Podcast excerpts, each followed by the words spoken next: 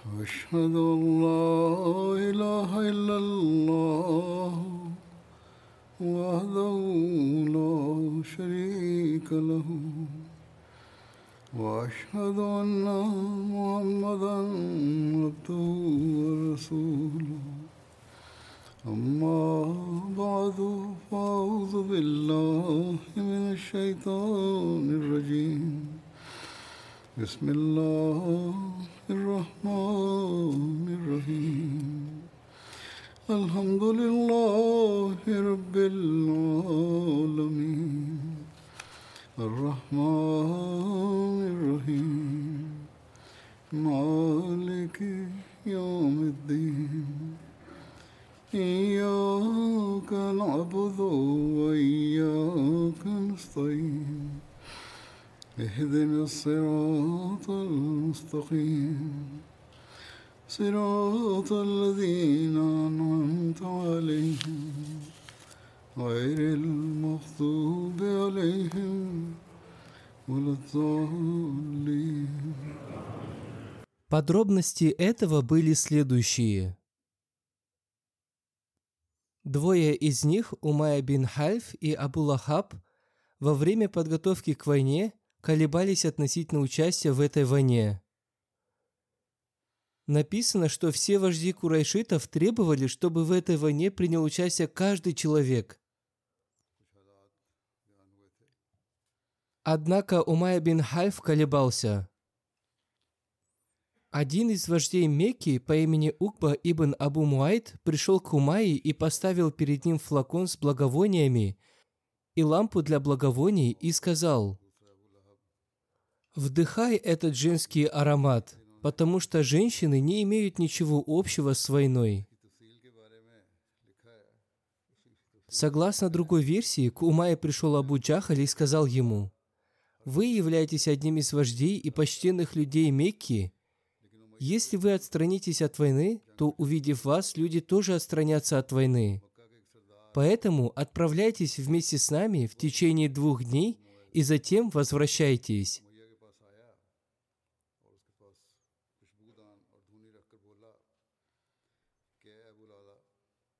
Истина заключалась в том, что Умайя боялся идти на войну по той причине, что он знал, что посланник Аллаха, мир ему и благословение Аллаха, пророчествовал о его убийстве. В книге Сахих Бухари Абдулла ибн Масуд повествует, что Хазрат Саад бин Муаз пришел для совершения умры малого хаджа, и он остановился у Умайи бин Хальфа. Они были давними знакомыми. И когда Умайя ездил в Сирию, по дороге он останавливался у Хазрата Саада в Медине –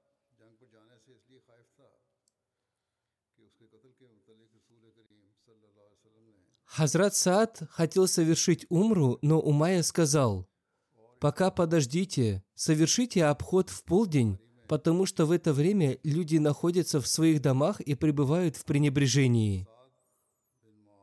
Хузур поясняет, они предприняли эти меры предосторожности по причине противодействия мусульманам. И в полдень, когда Хазрат Саад совершал обход, пришел Абу Джахаль и, обращаясь к нему, сказал – «Кто ты, совершающий обход?» Хазрат Саад ответил, «Это я, Саад». Обращаясь к нему, Абу Джахаль сказал, «Можешь ли ты без опаски совершать обход в то время, как вы дали приют Мухаммаду и его соратникам?» Хазрат Саад ответил, «Да». И они подвергли друг друга ругательствам. Хузур поясняет, Абу Джахаль сказал ему, «Как ты смеешь совершать обход в то время, как вы дали приют Мухаммаду?» Хазрат Саад ответил ему, «Да, мы дали ему приют, и я совершаю обход». На это Умая, обращаясь к Хазрату Сааду, сказал, «О, Саад, не повышай своего голоса перед Абуль-Хакамом, поскольку он является вождем жителей этой долины». Хазрат Саад сказал ему, Клянусь Богом, если вы запретите мне совершать обход вокруг дома Аллаха, то я установлю для вас еще более строгий запрет, то есть я закрою ваш путь в Сирию для торговли. который проходит рядом с Мединой. Однако Умайя продолжал запрещать Хазрату Сааду повышать голос. Хазрат Саад в своем гневе сказал Умайе, «Оставь меня и не помогай Абу Джахлю. Я слышал, что посланник Аллаха сказал, что он убьет тебя, то есть он пророчествовал о твоем убийстве.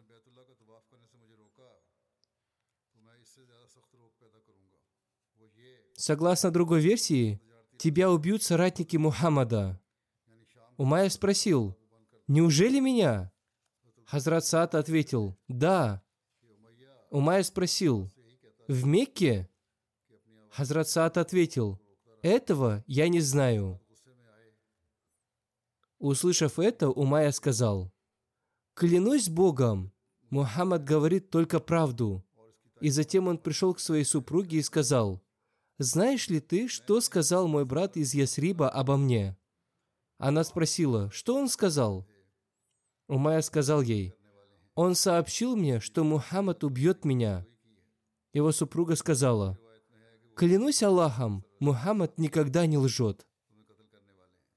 Одним словом, это было то пророчество, по причине которого Умайя испытывал страх и боялся идти на войну с мусульманами.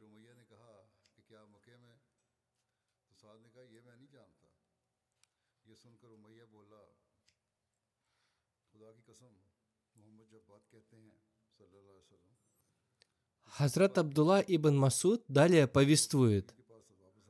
Перед тем, как неверные отправились в Бадр, Глашатай призвал людей идти на помощь.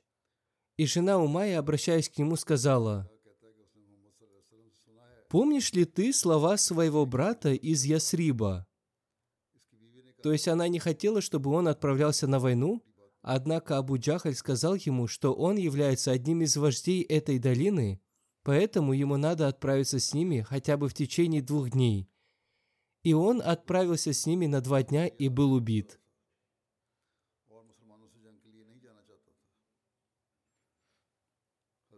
Некоторые биографы поднимали вопрос относительно того, что посланник Аллаха, мир ему и благословение Аллаха, сказал, что он убьет его, однако он не убил его. Отвечая на этот вопрос, были даны разъяснения, что посланник Аллаха, мир и благословение Аллаха да с ним, станет причиной его убийства. И что касается посланника Аллаха, мир и благословение Аллаха да с ним, то он убил только одного человека по имени Убай ибн Хальфа, брата Умая бин Хальфа. Он убил его в битве при Ухуде. Биографы также разъясняют, что вполне возможно, что Хазрат Саад сказал Умайи, что его убьют соратники Мухаммада. Как об этом повествуется в других повествованиях, что его убьет он или его соратники. Одним словом, это было пророчество, которое исполнилось, и нет места для обсуждения относительно того, кто убил его. Кроме Умайи, на войну боялся также пойти Абу Лахаб. Он отправил вместо себя одного человека, а сам не пошел на войну. И причиной этого был один сон Атики, бинт Абдуль-Муталиб, и Абу Лахаб сказал, что этот сон Атики подобен тому, как взять из рук что-либо – Хузур поясняет, то есть этот сон обязательно исполнится. Хазрат Мирза Башир Ахмад подробно написал об этом. Было только два человека, которые колебались относительно своего участия в этой войне. Это были Абу Лахаб и Умая бин Хальф.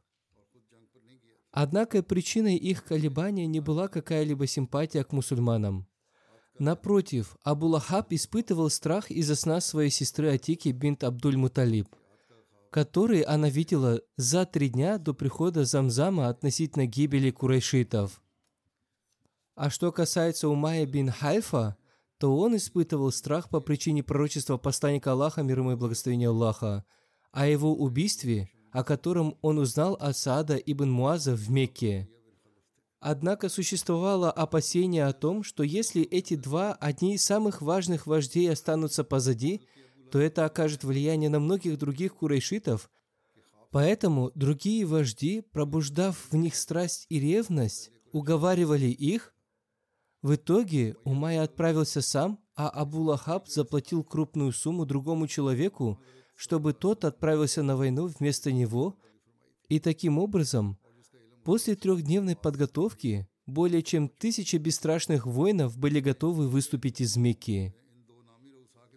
Эта армия все еще находилась в Мекке, когда некоторые из курайшитов думали, что их отношения между Меккой и племенем Бану Бакр, которое было ветвью племени Бану Кинана, были неблагоприятными, и были опасения, что в их отсутствие они могут воспользоваться этой ситуацией и напасть на Мекку. Однако вождь племени Бану Кинана, Сурака ибн Малик ибн Джашам, который в то время находился в Мекке, заверил их, сказав, «Я гарантирую, что на Мекку не будет совершено никакого нападения». На самом деле, Сурака был настолько большим противником мусульман, что он сам лично сопровождал курайшитов до самого Бадра, однако, когда он увидел там мусульман, его охватил такой ужас, что он еще до начала битвы бросил своих соратников и убежал.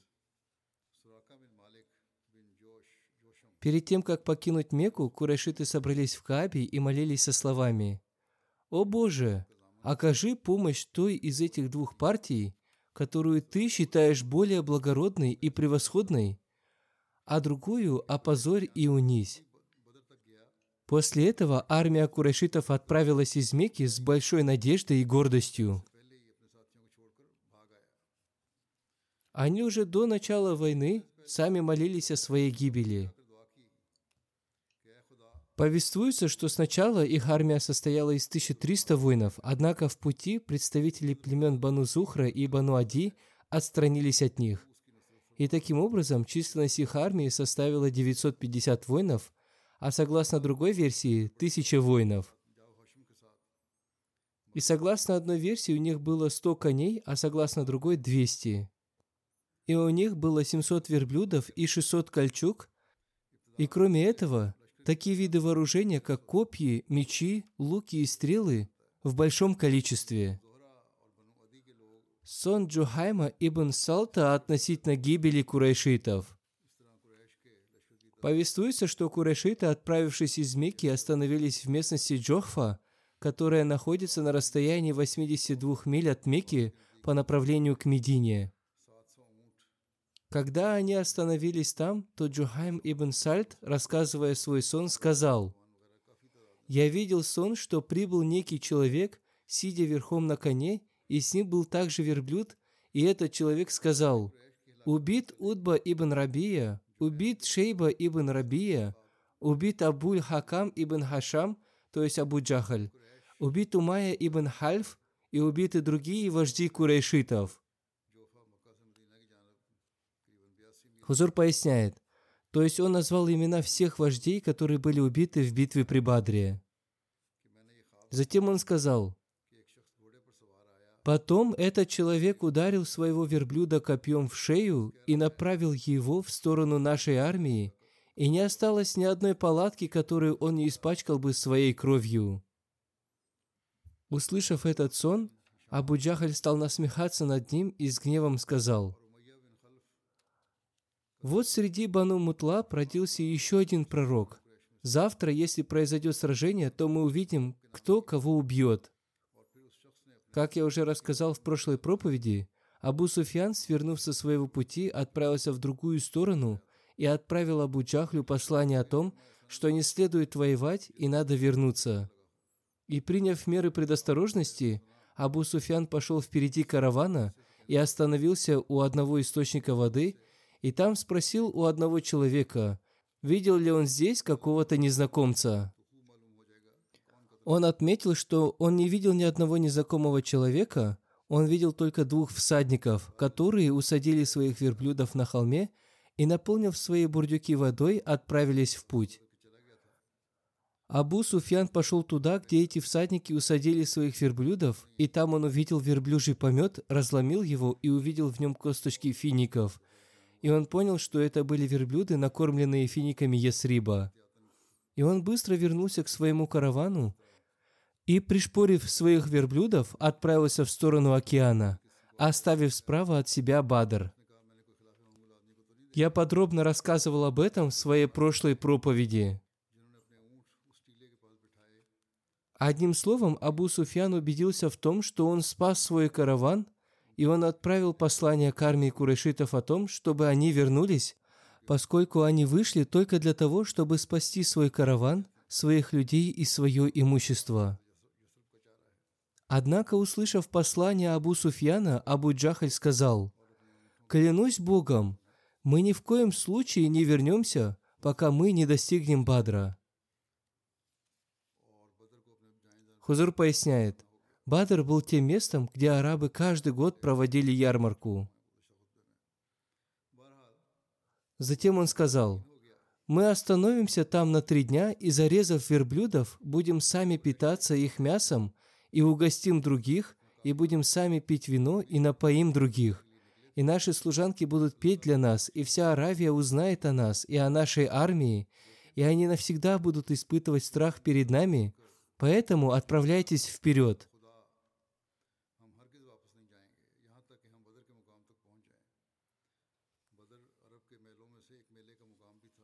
Хузур поясняет, он сказал это только для того, чтобы люди испытывали перед ними ужас, и поэтому эта армия должна достигнуть места своего назначения. Повествуется о том, что вместе с ними были представители племени Бану Зухра, которые решили вернуться. Услышав послание Абу Суфьяна, один человек по имени Ахнас ибн Шарик, который был союзником племени Бану Зухра, сказал, «О Бану Зухра, Всевышний Аллах спас ваше имущество и спас вашего соратника Махзаму ибн Науфала, который был вместе с Абу Суфьяном в караване. Вы вышли из своих домов, чтобы спасти Махзаму и свое имущество. Пусть люди обвиняют в трусости, но я возьму это обвинение на себя. Возвращайтесь, поскольку никто не напал на ваш караван и нет необходимости вступать в войну.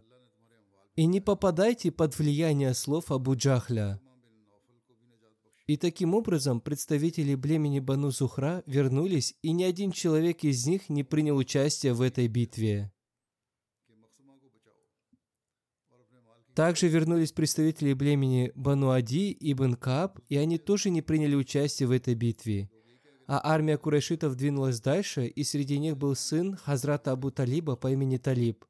Некоторые люди с сарказмом говорили ему, «О, представитель Бану Хашим, мы знаем, что ты идешь с нами. Однако, клянусь Богом, в сердце все твои симпатии на стороне Мухаммада».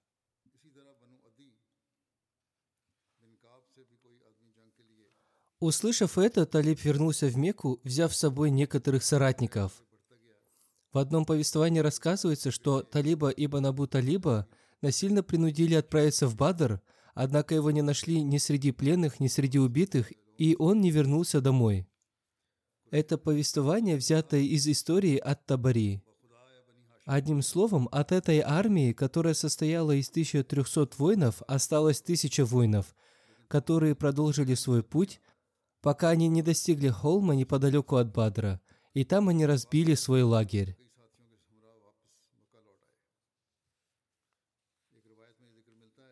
Отправление посланника Аллаха, мир и благословение Аллаха да с из Медины.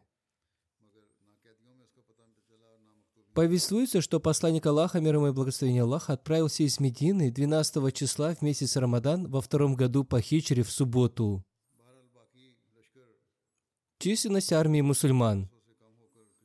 Повествуется, что вместе с посланником Аллаха было 300 или чуть больше воинов. Среди них было 74 мухаджира, и все остальные были ансарами. Это была первая битва, в которой приняли участие ансары. Посланник Аллаха, мир и благословение Аллаха да им, повелел Хазрату Усману ибн Афану оставаться в Медине – поскольку его жена, Хазрат Рукая бинт Мухаммад, дочь посланника Аллаха, мир и благословение Аллаха, заболела. В одном из повествований говорится, что заболел Хазрат Усман. Однако более известное и правдивое повествование, что заболела его жена. В других повествованиях сообщается, что численность мусульман составляла 313 воинов. В Сахих Бухари сообщается, что Аль-Бара, да будет доволен им Аллах, сказал – Сподвижники Мухаммада, саллаллаху алейхи вассалям, из числа участников битвы при Бадре рассказывали мне, что их было столько же, сколько и сподвижников Талута, перешедших с ним через реку, а именно более 310 человек. Аль-Бара сказал, «Нет, клянусь Аллахом, не пришел с ним через реку никто, кроме верующих». Еще в одном повествовании сообщается, что посланник Аллаха, мир и благословение Аллаха да с ним, повелел посчитать количество сподвижников. Их посчитали, и ему сообщили, что их 313. Посланник Аллаха, мир ему и благословение Аллаха, очень обрадовался и сказал, их столько же, сколько было соратников у Талута. Хазрат Абитаван, реформатор, да будет доволен им Аллах, рассказывая о численности мусульман в битве при Бадре, сказал, «Нам известно, что на битву при Бадре отправилось 313 сподвижников. А если их количество вместо 313 составляло бы 600 или 700, и отправились бы вместе с ними и те сподвижники, которые остались в Медине, то это сражение было бы легким для мусульман. Всевышний Аллах сообщил посланнику Аллаха, мир ему и благословение Аллаха, об этой битве, однако запретил рассказывать кому-либо о ней. И причина этого заключалась в том, чтобы исполнились некоторые прежние пророчества. Например, количество сподвижников составляло 313, и в Библии есть пророчество о том, что с Мухаммадом, мир и благословение Аллаха да с ним, и его сподвижниками произойдет то же событие, которое произошло с Джадуном, Гедеоном. Когда Гедеон сражался вместе со своими сподвижниками, их численность составляла 313 человек. А если бы сподвижники заранее узнали бы, что они отправляются на войну, то на нее отправились бы все сподвижники, и их численность превысила бы 313 человек.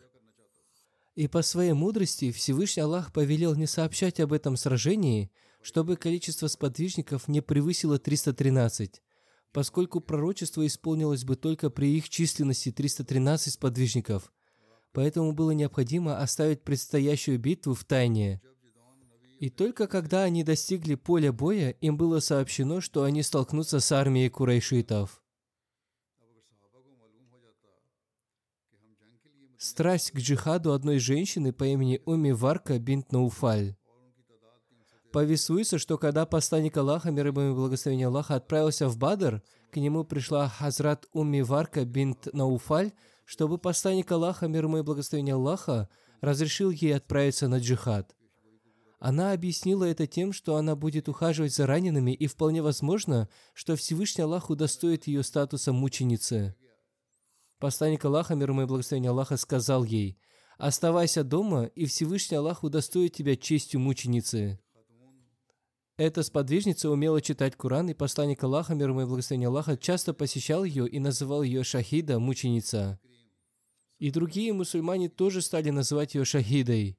В период халифата Хазрата Умара, да будет доволен им Аллах, слуга и служанка Хазрат Уми Варки задушили ее накидкой, и она обрела смерть мученицы. И относительно этого слуги и служанки она оставила завещание, что после ее смерти они станут свободными. Однако по повелению Хазрата Умара убийцы были наказаны смертью. Хазрат Умар сказал, «Посланник Аллаха, мир ему и благословение Аллаха, сказал правду, и он часто говорил, «Пойдемте со мной посетить Шахиду, мученицу». Хузур поясняет, когда посланник Аллаха, мир ему и благословение Аллаха, посещал ее, он брал с собой Хазрата Умара и других сподвижников. Мощь исламской армии. Повествуется о том, что у мусульман было пять коней, а согласно другой версии, два коня. Один конь принадлежал Хазрату Мигдату, а другой Хазрату Зубайру. Хазрат Али повествует, что в битве при Бадре, кроме Хазрата Мигдата, не было никого верхом на коне. Одним словом, в разных повествованиях сообщается о том, что максимальное количество коней у мусульман в этой битве составляло 5 коней. У мусульман было 60 кольчуг, 70-80 верблюдов, верхом на которых они передвигались поочередно. Хазрат посланник Аллаха, мир ему и благословение Аллаха, Хазрат Али и Хазрат Марсад ибн Абу Марсад поочередно ехали на одном верблюде.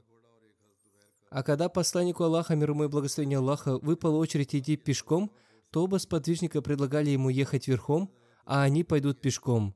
Однако посланник Аллаха, мир ему и благословение Аллаха, отвечал им, «Вы оба не сильнее меня, и я так же, как и вы, нуждаюсь в наградах Аллаха. Я тоже хочу обрести награды этой битвы».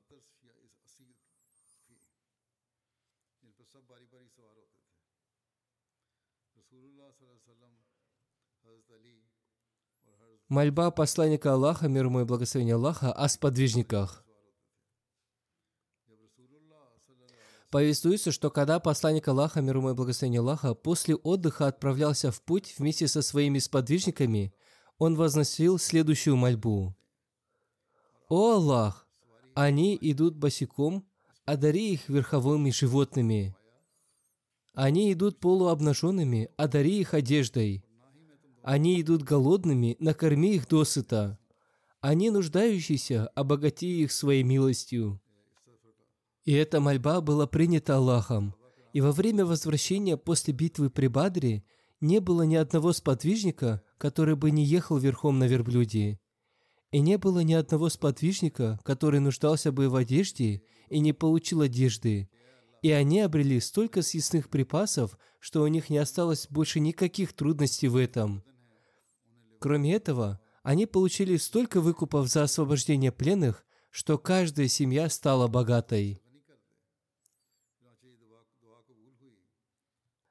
О повелении посланника Аллаха, мир ему и благословение Аллаха, несовершеннолетним вернуться, и о тех, кто остался в Медине. Повествуется о том, что было общее повеление отправиться в Бадр, однако не было достаточно времени для того, чтобы подготовиться к этому. Еще в одном месте повествуется о том, что некоторые люди говорили, что их верховые животные находятся не в Медине, и они приведут их. Однако им не было разрешено это. Они должны были остаться в Медине или отправиться без верховых животных. Хузур поясняет, в этом повествовании говорится, что это было общее повеление. Однако были ограничения. Например, посланник Аллаха, мир ему и благословение Аллаха, не предоставил достаточно времени для подготовки к этому, чтобы в Бадр не отправилось большое количество людей. Повествуется, что некоторым искренним сподвижникам было разрешено остаться по уважительным причинам. Например, как я уже упомянул выше о Хазрате Усмане. И также мать Хазрата Абу Умма ибн Сальба заболела, но несмотря на это он решил отправиться в Бадр, однако посланник Аллаха, мир ему и благословение Аллаха, повелел ему оставаться и ухаживать за своей матерью. Она умерла еще до возвращения посланника Аллаха, мир ему и благословение Аллаха, из Бадра. И посланник Аллаха, мир ему и благословение Аллаха, вернувшись с битвы при Бадре, посетил ее могилу и помолился за нее. Хазрат Саад бин Убада с большой страстью призывал людей отправляться в Бадр – его ужалила змея, и он тоже остался в Медине. Также посланник Аллаха, мир ему и благословение Аллаха, в пути остановился в одном месте и повелел вернуться всем несовершеннолетним. Среди несовершеннолетних был Умейр бин Аби Вакас. Когда он услышал это повеление вернуться, он заплакал. Увидев это, посланник Аллаха, мир ему и благословение Аллаха, разрешил ему пойти дальше, и он принял участие в войне и стал мучеником. имена несовершеннолетних, которые вернулись. Усама ибн Зейд, Рафи ибн Харидж, Браа ибн Азиб, Хасид ибн Зухейр, Зейд ибн Аркам и Зейд ибн Сабит.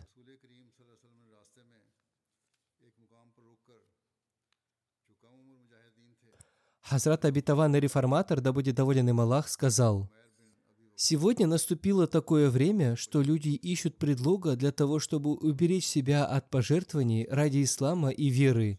И во время принесения пожертвований они говорят, что они подвергаются тем или иным трудностям и препятствиям. Однако благодаря святой мощи посланника Аллаха, мир ему и благословения Аллаха, в мусульманах создалась страсть к пожертвованиям, и не только взрослые мужчины и женщины, но и дети были наполнены этой страстью.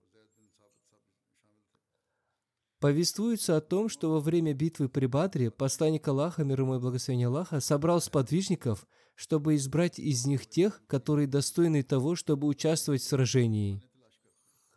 Относительно одного юноши сподвижники рассказывали, и он сам тоже рассказывал о том, что когда люди собрались, и он тоже стоял среди них, будучи преисполненным страстью пожертвования ради ислама, он был ниже других ростом и он опасался того, что он может быть не выбран.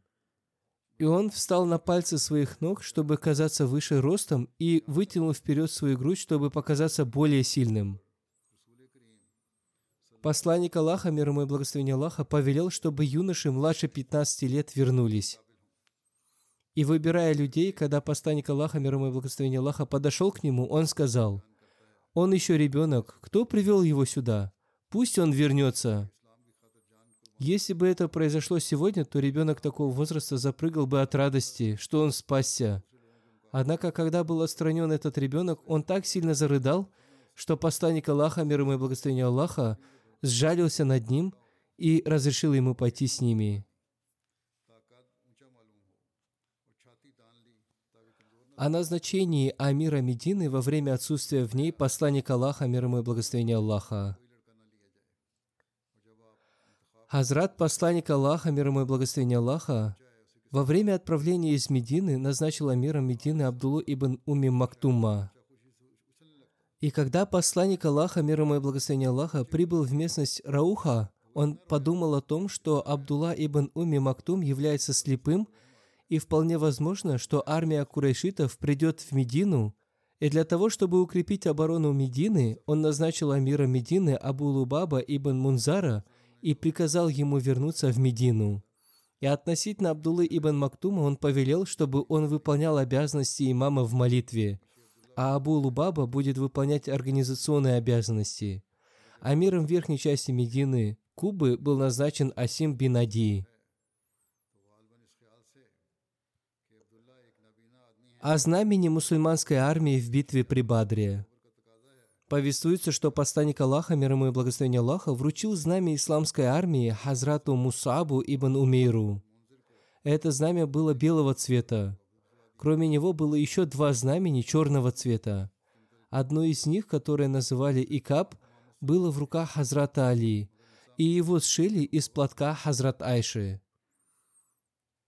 Второе черное знамя было в руках одного из ансаров. В одном повествовании сообщается о том, что в исламской армии было три знамени. Знамя мухаджиров был в руке Мусаба ибн Умира.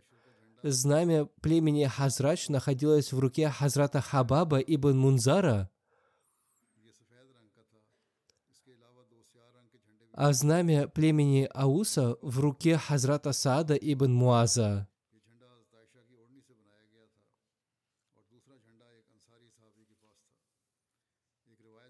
Повествуется, что Хазрат Хуват ибн Джубейр тоже отправился вместе с мусульманами. Однако в пути он ударился ногой о камень и получил ранение. Потекла кровь, и по этой причине он не смог пойти дальше и вернулся в Медину. Посланник Аллаха, мир ему и благословение Аллаха, ему тоже выделил часть из трофеев битвы при Бадре. Некоторые ученые считают, что он принял участие в битве при Бадре, однако правильным является повествование о том, что он вернулся. Об отказе принять помощь многобожника. Повествуется, что в Медине жил один сильный и очень храбрый человек по имени Хабиб ибн Юсаф, который был представителем племени Хазрач. И он еще не принял ислам, но вместе со своим племенем он отправился на битву вместе с мусульманами – и он надеялся на получение трофеев в случае победы. Мусульмане очень обрадовались его участием, однако посланник Аллаха, мир ему и благословение Аллаха, сказал, «С нами пойдет только тот, кто придерживается нашей веры». Еще в одном повествовании сообщается, что посланник Аллаха, мир ему и благословение Аллаха, обращаясь к нему, сказал, «Вернись, мы не хотим получать помощи от многобожника». Хабиб бин Юсаф во второй раз пришел к посланнику Аллаха, мир ему и благословение Аллаха, но посланник Аллаха, мир ему и благословение Аллаха, вернул его и во второй раз. Потом он пришел в третий раз, и посланник Аллаха, мир ему и благословение Аллаха, спросил его, верит ли он в Аллаха и его посланника, и он ответил, да, верю. И он стал мусульманином, и затем сражался с большим мужеством. Об охоте Хазрата Саада на оленя на пути в Бадр – Повествуется, что посланник Аллаха, мир ему и благословение Аллаха, обращаясь к Хазрату Сааду ибн Абу Вакасу, в одном месте сказал, «О, Саад, если увидишь оленя, то стреляй в него». В пути он увидел оленя, и посланник Аллаха, мир ему и благословение Аллаха, остановился и положил свой подбородок на его шею и сказал ему, «Стреляй!»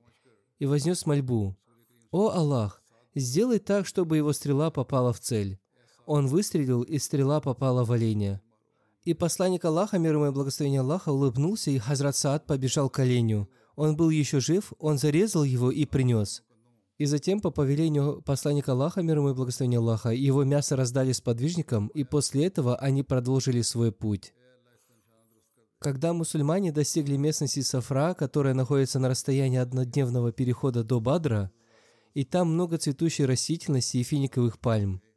Находясь там, посланник Аллаха, мир ему и благословения Аллаха, отправил двух людей в Бадр узнать об Абу Суфьяне, а сам с армией двинулся вперед, пока они не достигли местности Зафран и там разбили свой лагерь. Эта местность находится недалеко от долины Сафра. Оба сподвижника, которых посланник Аллаха отправил вперед, чтобы они узнали об Абу Суфьяне, пришли в Бадр. Они усадили своих верблюдов на холме вблизи источника и наполнили бурдюки водой. И там они услышали голоса двух девушек, которые, держа друг друга за руки, шли к источнику воды. И одна из них говорила другой, «Завтра или послезавтра прибудет караван, и я получу возможность заработать и вернуть тебе долг». И кроме них, там был еще один человек, который подтвердил ее слова и сказал, «Да, ты сказала правду». И этот разговор услышали сподвижники, которые были отправлены вперед. И сев на своих верблюдов, они вернулись к посланнику Аллаха, мир ему и благословению Аллаха, и рассказали ему обо всем. И они сообщили ему, что скоро туда прибудет караван. Получив это известие, посланник Аллаха, мир ему и благословению Аллаха, стал еще более осторожным. Об остальных подробностях этого я расскажу в следующий раз. Сейчас я хочу вспомнить некоторых покойных.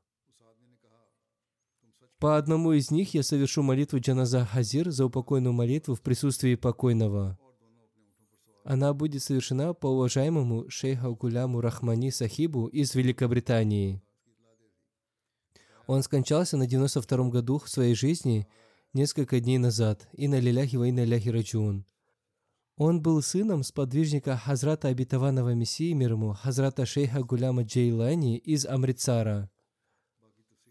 И он был зятем уважаемого шейха Рахматуллаха Сахиба, который в течение длительного времени имел честь служить амиром общины в Карачи. Отец покойного в 1902 году совершал путешествие в Кадьян и имел честь увидеть Хазрата Обетованного Мессии мир ему – и увидев его, он сразу же уверовал в него и сказал, «Лжец не может обладать таким лицом». Покойный Гулям Рахмани приехал в Великобританию в 1958 году и получил диплом электроинженера. И затем в течение этого времени работал в одном совете по медицинским исследованиям в больнице. В течение длительного времени имел честь служить в качестве национального генерального секретаря и в течение более чем 10 лет он служил на посту главы общины Саут-Холл. Для получения разрешения местной администрации на открытие миссионерского центра общины в Саут-Холле он приложил очень много усилий.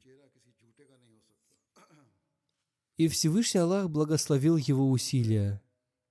И когда они начали деятельность общины в этом месте – один сосед написал жалобу на них в местную администрацию, и местная администрация, изучив ситуацию, приняли решение закрыть этот центр. Однако покойный Гулям Рахмани Сахиб с большим усердием разъяснил администрации свою точку зрения, и благодаря этому, по милости Всевышнего Аллаха, он добился успеха, и они приняли решение в пользу общины. В течение многих лет по воскресеньям он вел уроки в центре общины Саут-Холла, и таким образом он воспитал многих представителей нового поколения и познакомил их с учением ислама. В 1996 году его назначили на пост национального секретаря системы Васият. В 2005 году, когда я призвал членов общины к тому, чтобы минимум 50% работающих должны стать муси, он проявил огромное усердие для того, чтобы люди отозвались на мой призыв – и они оцифровали все данные этого отделения системы Васият. И он очень хорошо организовал деятельность этого отделения. Покойный регулярно совершал все молитвы, держал посты и читал священный Куран. Он был очень вежливым в разговоре, кротким по натуре и немногословным. Он встречал всех с любовью, был добрым, сострадательным и искренним человеком был безгранично убежден в институте Ахмадийского халифата и был предан ему. Он удостоился чести совершить хадж и посетить дом Аллаха Каабу. Он был муси и оставил супругу Джамилу Рахмани, одного сына Халида Рахмани и дочь Айшу. Он был зятем доктора Насима Рахматулы, директора веб-сайта Аль-Ислам. Миссионер Лайк Тахир пишет, Каждый месяц он приходил в мечеть Фазл с большой суммой пожертвований и получал квитанцию. В то время я не был близко знаком с ним, но на меня большое впечатление произвела его добрая натура. Я близко познакомился с ним в 1990 году, когда я был назначен миссионером в Саут-Холл. В то время он был главой общины Саут-Холла, и он заботился о центре общины как о своем доме. Он много времени проводил в центре общины, и он наводил порядок и очищал центр общины. Расширение центра тоже произошло под его руководством. Он был очень культурным человеком. Ко всем, и к взрослым, и к маленьким, он обращался с любовью и добротой. Он оберегал имущество общины. Он был очень бескорыстным человеком. Я лично тоже свидетельствую о его качествах, о которых рассказали. Он был очень смиренным и имел очень искреннюю связь с Ахмадийским халифатом. И он в этой связи развился до такой степени, что таких людей, как он, очень мало. Да простит его и помилует его Всевышний Аллах и возвысит его степени в раю. И пусть его дети продолжат его добродетели и сделают их частью своей жизни. По Гуляму Рахмани Сахибу будет совершена молитва Джаназа Хазир за упокойная молитва в присутствии покойного после пятничной молитвы, иншаллах. Вместе с ним я совершу по некоторым покойным молитву Джаназа Гайб за упокойную молитву в отсутствии тел покойных. Первый из них уважаемый Тахир Аак Мухаммад Сахиб из деревни Бахдия Бардури в Буркина-Фасо. Он скончался на 44-м году своей жизни несколько дней назад. Инна лиляхи ва инна ляхи раджун. Наш миссионер написал, Отец покойного принес Баят обет верности в 1999 году. Покойный в то время не принес Баята – когда ему исполнилось 19 лет, и он страдал от какой-то болезни ног, и отправился лечиться в Вагадогу. И во время своей болезни он много молился о том, чтобы Всевышний Аллах указал ему прямой путь, и молился словами «О Аллах, если Ахмадият истинен, то наставь меня к нему». Он с молодости любил изучать религию и возносил мольбы об этом. И во время лечения, основываясь на своих снах, он получил удовлетворение и принес баят обет верности. Затем он научился шить в центре обучения шитью общины. И потом он начал работать портным и стал зарабатывать этим. В этом году, во время Идуль-Фитр, нужно было сшить одежду для семей мучеников Буркина-Фасо, и ни один портной ни Ахмади не взялся за то, чтобы шить для них одежду. И наш миссионер Рана Фарук попросил его шить для них одежду, и он согласился.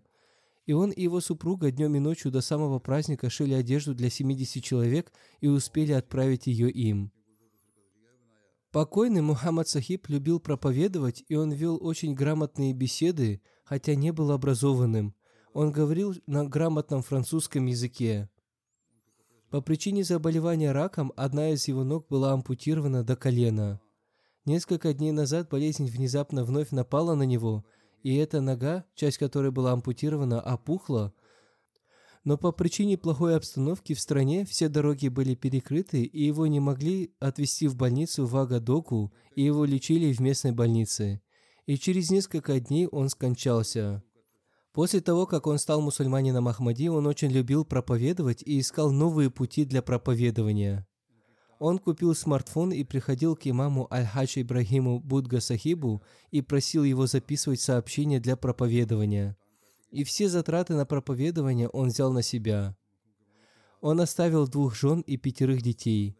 Да одарит их Всевышний Аллах терпением и мужеством, и пусть они продолжат совершать его добродетели. И пусть Всевышний Аллах возвысит покойного степенями. Следующее воспоминание о Хадже Дауде Ахмаде Сахибе.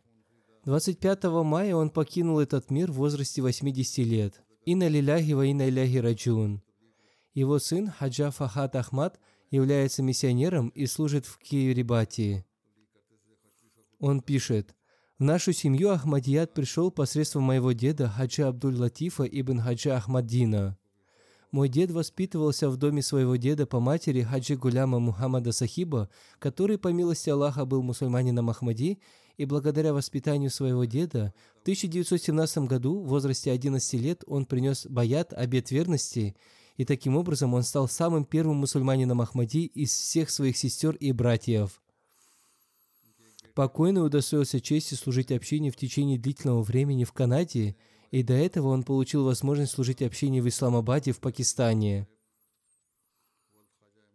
В 1974 году он служил на посту главы Худамуль Ахмадия, молодежной организации общины в Исламабаде. И когда Хазрат Третий, халиф обетованного Мессии, да будет милостив к нему Аллах, посещал Национальную ассамблею Пакистана, он имел честь служить делегации общины. И Хазрат Третий, халиф обетованного Мессии, после этого выразил свое довольство им – по профессии он был инженером-строителем. Он безгранично любил систему Ахмадийского халифата и обладал убежденностью в истинности института Ахмадийского халифата. Он всегда старался служить общине наилучшим образом. В день своей смерти он участвовал в собрании Совета Комитета общины в центре. Перед тем, как отправиться домой, он почувствовал боль в груди, и в течение нескольких минут он отправился к своему возлюбленному – Инна лиляхи ва инна раджиун. Он был муси. Он оставил супругу, четырех сыновей и одну дочь. Как я уже сказал, один из его сыновей является миссионером и служит в Кирибате. И по причине занятости в проведении джальсы ежегодного съезда он не смог приехать на похороны своего отца. Да одарит его Всевышний Аллах терпением и мужеством и возвысит степени покойного. Следующее воспоминание о Саиде Танвире Шах Сахибе. Он тоже из Канады, из города Саскатун. Он скончался несколько дней назад, находясь в Парагвае. Он находился там в качестве Вакфи Арзи, временно посвятившего свою жизнь служению религии. И на лиляхи ва и на ляхи раджун. Один из его сыновей, Саид Разашах, тоже является миссионером. Мать покойного Фарух Ханум вместе со своим братом Хаджи Джанудулла и своей матерью приехали в Кадьян из Туркестана, чтобы принести баят обет верности. Сын покойного пишет, «Мой дед Саид Башир Шах Сахиб является внуком сподвижника обетованного Мессии мир Хазрата Саида Абду Саттара Шаха Сахиба. И таким образом они имеют родственную связь с Хазратом Уми Тахирой, матерью четвертого халифа обетованного Мессии. Покойный был преданным членом общины и всегда был готов к служению. Он всегда приводил нас на мероприятия общины, и по пятницам он не отправлял нас в школу, чтобы приводить нас на пятничную молитву. Он придавал большое значение финансовым пожертвованиям и всегда выделял одну часть своего дохода для пожертвований, и он призывал к этому членов своей семьи и других членов общины. Он очень любил проповедовать и часто рассказывал нам, как следует проповедовать. Находясь в Парагвае, он с радостью сообщил нам, что уже два человека там принесли баят, и он обладал качеством довольствования малым. Он никогда не хотел быть богатым и никогда не горевал из-за этого. Напротив, он был и доволен, и благодарен за то, чем одарил его Всевышний Аллах. Он был твердо убежден в Аллахе и уповал на то, что Он удовлетворит все его нужды. И когда нас постигли какие-то трудности, Он всегда говорил нам, «Возносите мольбы, и Всевышний Аллах позаботится о вас». И Всевышний Аллах всегда относился к нам в соответствии с Его упованием. И Он часто говорил мне, что, будучи миссионером, я должен понимать свои обязанности и искренне исполнять их. Его супруга пишет – мы прожили вместе 39 лет, и я не видела в нем никакого недостатка. Он самозабвенно любил халифа времени, имел искреннюю связь с Ахмадийским халифатом, к тому же он призывал и своих детей. Он сам следовал прямым путем и детей вел по прямому пути. И за всю свою жизнь он никогда не говорил ни о ком плохо и всегда заботился о родственниках своей супруги. Когда моей матери была нужна моя помощь, он всегда с радостью отправлял меня к ней. Миссионер из Парагвая Абдун Нур Батин пишет, Покойный получил возможность служить общине на разных должностях, но несмотря на это, в нем не было ни малейшей частицы гордости и превосходства. Он любил служить общине, и где бы он ни находился, он всегда с любовью выполнял свои обязанности. Его характер оказал большое влияние на молодых членов общины, и он учил их терпению, доброте и гостеприимству. Глава общины Рейджана Хабибур Рахман пишет, «Покойный был искренним слугой общины. На его лице всегда была улыбка. Я никогда не видел его в гневе. Он был очень кротким и с любовью просил служителей выполнять свои обязанности, и он никогда не испытывал утомления от служения. Он всегда находился в поисках обретения довольства владыки миров. Он безгранично любил Ахмадийский халифат. Один новообращенный из Парагвая по имени Ильяс Оливир пишет, «Наше знакомство было коротким.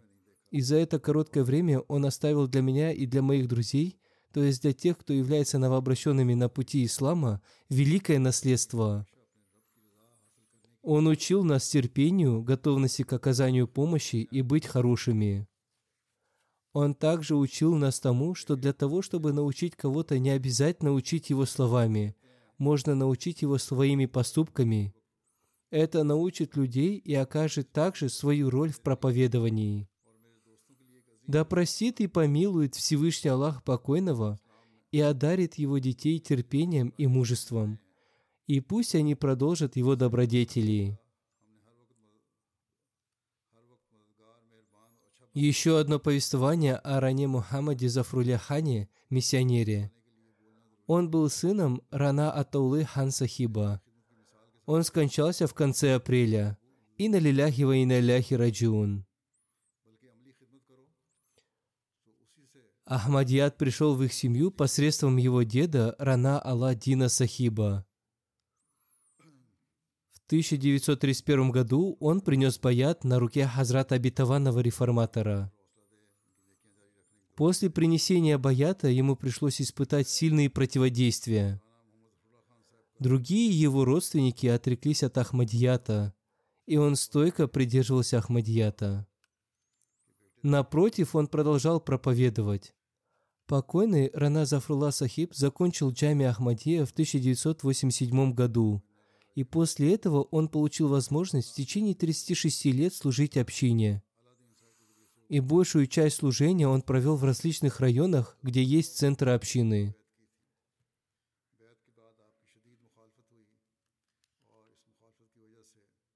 Саед Ниматулла Сахиб из Афганистана, который служит миссионером в Гане, пишет, «Когда мы переселились из Афганистана в квартал Ачини Пая Пишавара, покойно был миссионером этой общины. И это были 1999 и 2000 годы. Он был очень простым по натуре, смиренным и дервишем, очень трудолюбивым, искренним и любящим. Он оказал огромное благо общине Афганистана, которое заключается в том, что мы, трое из Афганистана, стали миссионерами только благодаря ему. Он очень заботился о нуждающихся и втайне помогал им. Его супруга пишет, «Услышав о его смерти, многие незнакомые люди пришли выразить свои соболезнования, и они выразили свое беспокойство относительно тех расходов, которые он взял на себя. Беря деньги у своих родственников и состоятельных людей, он помогал бедным и они выразили свое беспокойство о том, что с ними произойдет после его смерти. Его зять является миссионером, и он пишет, «Я мало видел таких бескорыстных людей, как Рана Мухаммад Зафруллахан. Я не видел в нем никакого эгоизма и высокомерия. Несмотря на то, что противник был неправ, он всегда первым прощал его. Он любил всех и всегда помогал другим. Он оставил мать, супругу и трех дочерей. Да возвысит его Всевышний Аллах степенями, простит его и смилуется над ним, и даст возможность его детям продолжать его добродетели. Аминь.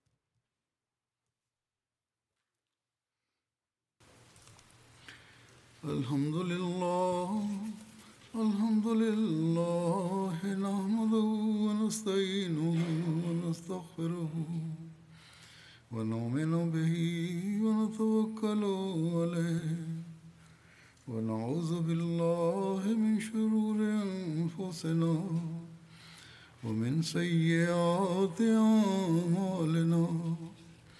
من يهده الله فلا مضل له ومن يضلل فلا هادي له. ونشهد أن لا إله إلا الله ونشهد أن محمدا عبده ورسوله. عباد الله رحمكم الله. إن الله يأمر بالعدل والإحسان وإيتاء ذي القربى وينهى عن الفحشاء والمنكر والبغي يعظكم لعلكم تذكرون. اذكروا الله يذكركم وادعوه يستجب لكم ولذكر الله أكبر.